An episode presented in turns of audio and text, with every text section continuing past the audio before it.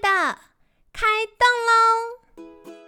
健康的一天从这里开始。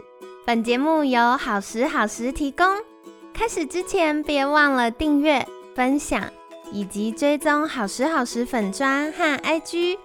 若想帮助心爱的人变健康，也欢迎一起加入健康管理师证照班的行列。有想听的主题或推荐的来宾，也欢迎来信许愿哟。让凯西陪你一起吃早餐，聊健康。嗨，欢迎来到凯西陪你吃早餐，我是你的健康管理师凯西。今天呢，很开心邀请到凯西的好朋友，美国运动体适能协会及爱表现体能学院教育总监 Andy 教练。教练早安，凯西早安，大家早安。好哟，今天这一集也是，今天这一集是听众许愿，就是 大家在问说，凯西凯西为什么肌肉大看起来就动作慢？是不是肌肉大的人比较不灵活？但是我又不想要有肌肉，然后看起来又有点笨拙的样子，我要怎么去调配我的肌肉量呢？教练啊，这题太难了，我无解，赶快来请教一下。其实大家都会有一些先入为主的想法，嗯，大家会看到电视上或是网络上看到很多的所谓的健美选手，或甚至什么健力举重选手，就是感觉就是很强壮，然后身体很大，那感觉呢就是比较迟缓，比较迟钝一点，嗯，那。所以大家就会有这种迷失，会觉得说，那是不是肌肉大就代表身体比较不协调，然后柔软度比较差，比较不敏捷呢？对啊，很问号，因为正常来说，肌肉会调控我们的身体运动动作能力，所以原则上你有比较多可以帮忙的工具，应该表现要比较好。嗯，可是看起来好像有时候观察起来也不是这样，到底？嗯，这其实就像昨天我们的话主题了，我们昨天讲到马拉松，对不对？那马拉松选手他需要的其实是足够的肌肉、足够的力量、足够的爆发力来影响他表现。其实其他的专项也都是相似的，比如说网球、篮球跟羽球的选手，他们甚至足球选手，他们都需要在场上有很好的敏捷性。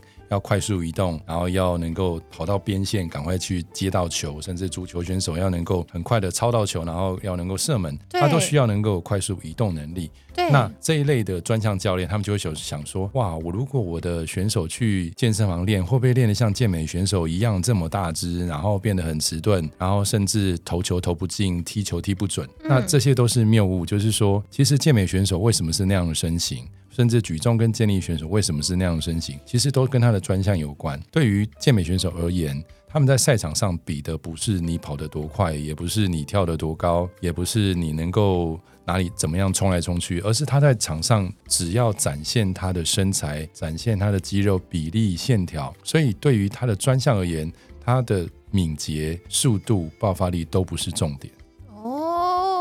对，所以重点来了。是的，所以你要叫一位健美选手去跑马拉松吗？很不适合，因为他的专项是展现肌肉。你要叫一位马拉松选手上健美比赛的舞台吗？那很奇怪，人家会想说：哇，你这个这么瘦，上台要干嘛？对，是猴子跟猩猩比吗？OK，所以他就是不对的，就是说。这个呃，运动专项项目是不一样，对，项目不一样，所以你不应该把不同专项的人放在一起来做比较。好，那回到专项的体能训练的部分，每一个专项的体能需求都不太一样。不过九成以上的运动项目都是路上，那只要是路上的运动项目，都会需要能够对抗地心引力。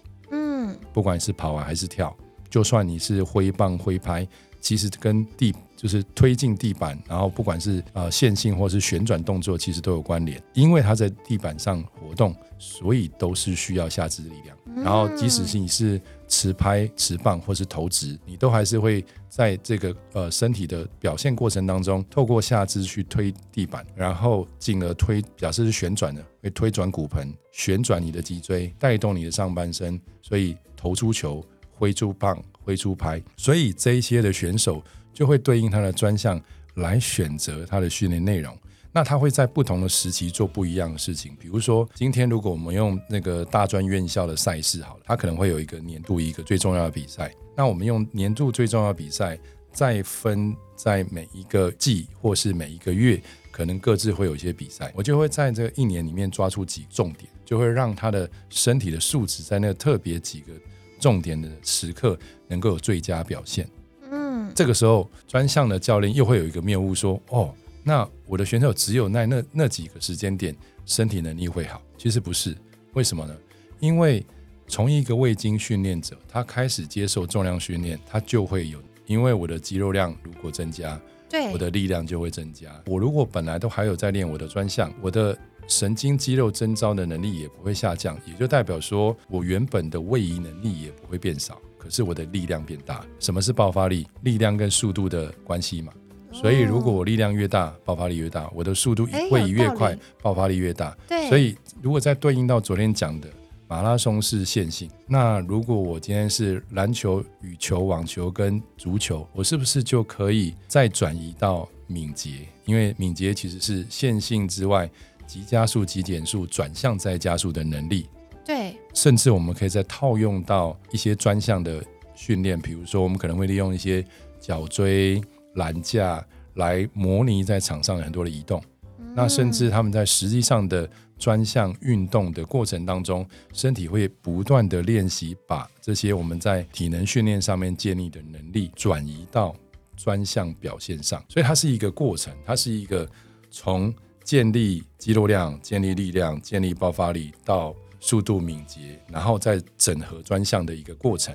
那像我们过去在带网球选手或是足球选手的时候，我们就会是在重训很强调的过程的时候，希望技术的比例负担不要太大，不是不能练技术，是技术的负担不要太大。那所以重量训练一开始放重一点，技术的量少一点。然后慢慢的重量训练，因为强度变强了，量会变少，但技术的量可能会变多，就是训练时间可能变长了。然后再来呢，可能训练爆发力的，因为爆发力很容易神经疲劳，所以我在练的时间会变得更短了。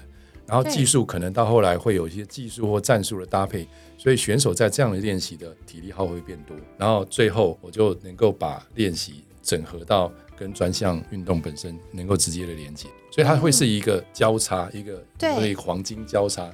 那个交叉之后，变成是技术的占的比例变重，然后体能的训练的占的比例就变少，所以，所以我们就会让选手能够在这个过程当中，能够整体的提升他的专项体能。可是你说就只有一样一次的这样的改变吗？不会啊，我们可能会每一年，或是每一季，甚至有时候像我们带网球选手，他们每一年要拿到十八个赢球的积分，所以他们一年可能参加个三十四十场赛事，因为他必须得赢嘛。他才有提升名次的机会。对，好，那所以甚至我们的周期可能会变很多很多小小的周期。来让他慢慢慢慢的能够提升跟进步。了解，我刚刚这样听下来，其实不只是运动员需要做这样子的练习，一般民众其实也很需要这样练习。因为我举一个例子，比如说我们常说啊，长辈怕跌倒，可是如果长辈他的肌力好，他的稳定度就好。然后像刚刚教练有提到，就是爆发力呀，然后可能他的平衡感啊、柔软度啊，这些都是。比如说他即将要搏斗的时候，他可不可以平衡的回来？然后他如果真的哎要搏斗下去，他的身体如果柔软度够，他其实是可以有比较大的弹性去维持他的平衡的动作。但如果他的柔软度很差，那他知道哦脚要再迈一步，他就可以平衡回来了。可是他就。迈不开，他就可能会被绊倒。所以这个像我们一般民众，或像很多女生啊，可能穿就是非常底很薄的鞋子，或穿高跟鞋，那这样的呃动作底下，可能也会让我们的足底的肌肉力量，然后以至于我们全身的连带的动作或肌肉力量是不足的。那这样子也有可能在我们的。啊，平衡感或者是我们的爆发力，就像我刚刚讲到，比如说快要跌倒的时候，或突然要一个很急的旋转的时候，它就会变得比较不稳定。对，所以好像运动员要做这些交叉的周期性训练很重要，可是，一般民众维持身体势能，然后维持日常的活动力呀，然后呃灵活度啊，也是非常重要的。呃，前面几天其实有提到健康体适能嘛。那讲健康体适能要项有肌肉势能、软度跟呃心肺势能，还有呃身体组成。那另外有一个这个叫运动体能，它就包含了速度、敏捷、爆发力、协调、平衡、反应时间。很多的技术教练就是专门教运动选手的教练，他们就会说啊，我们的选手只需要运动体能，我不需要健康体适能。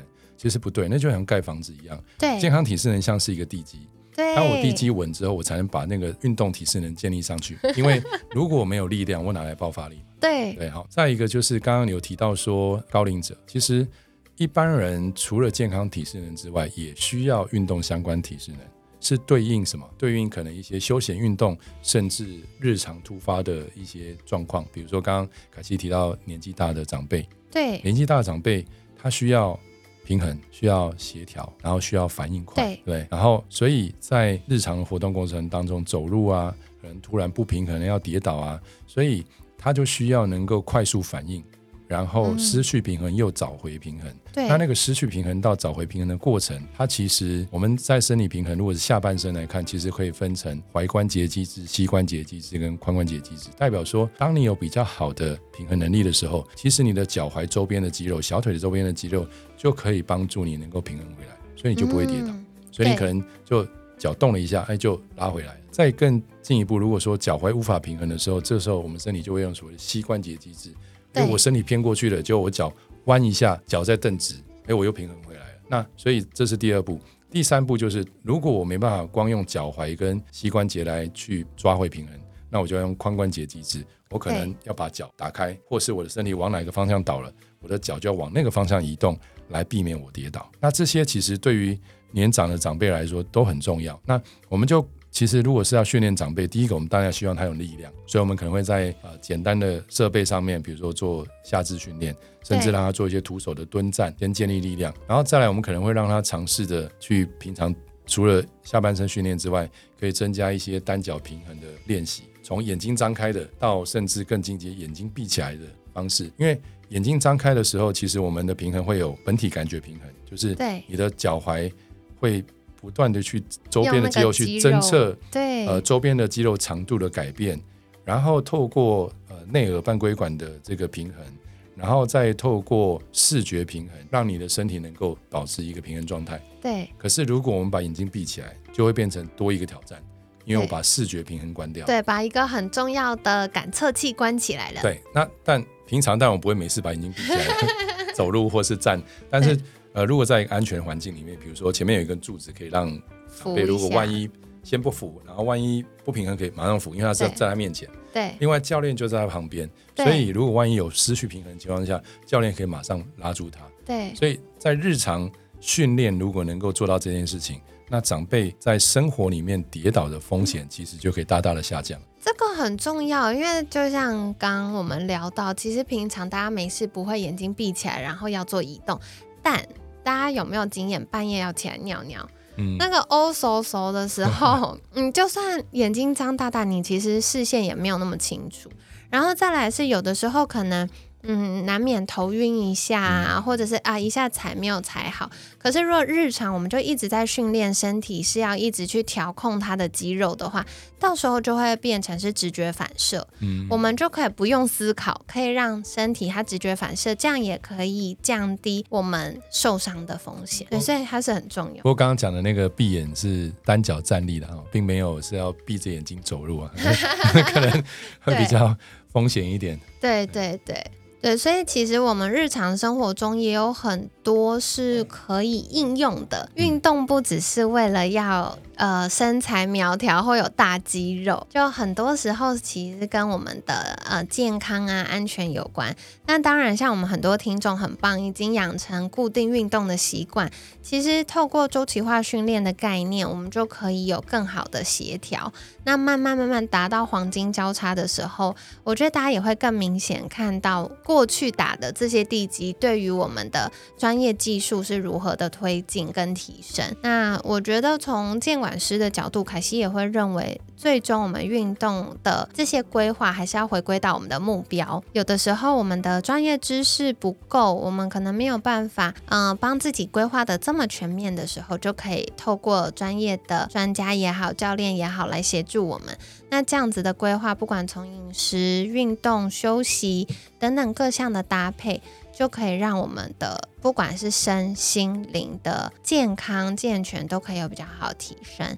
那今天也跟大家分享到这里喽。不知道这礼拜您印象最深刻，或者是觉得最有帮助的是什么呢？也欢迎在私讯好时好时的粉砖跟凯西分享哦。那一样，我们要再次邀请教练跟大家介绍。如果大家想获得更多相关资讯，可以到哪里找到教练呢？欢迎大家能够到爱表现体能学院的粉丝专业啊，透过讯息跟我们啊交流。那另外呢，在我们粉丝专业上面也有提供我们官方 Line 的连接啊，以及啊我们这个官方的 Google Site 的这个相关的资讯啊，都欢迎大家能够啊透过粉丝专业或是 Google Site 来呃了解我们。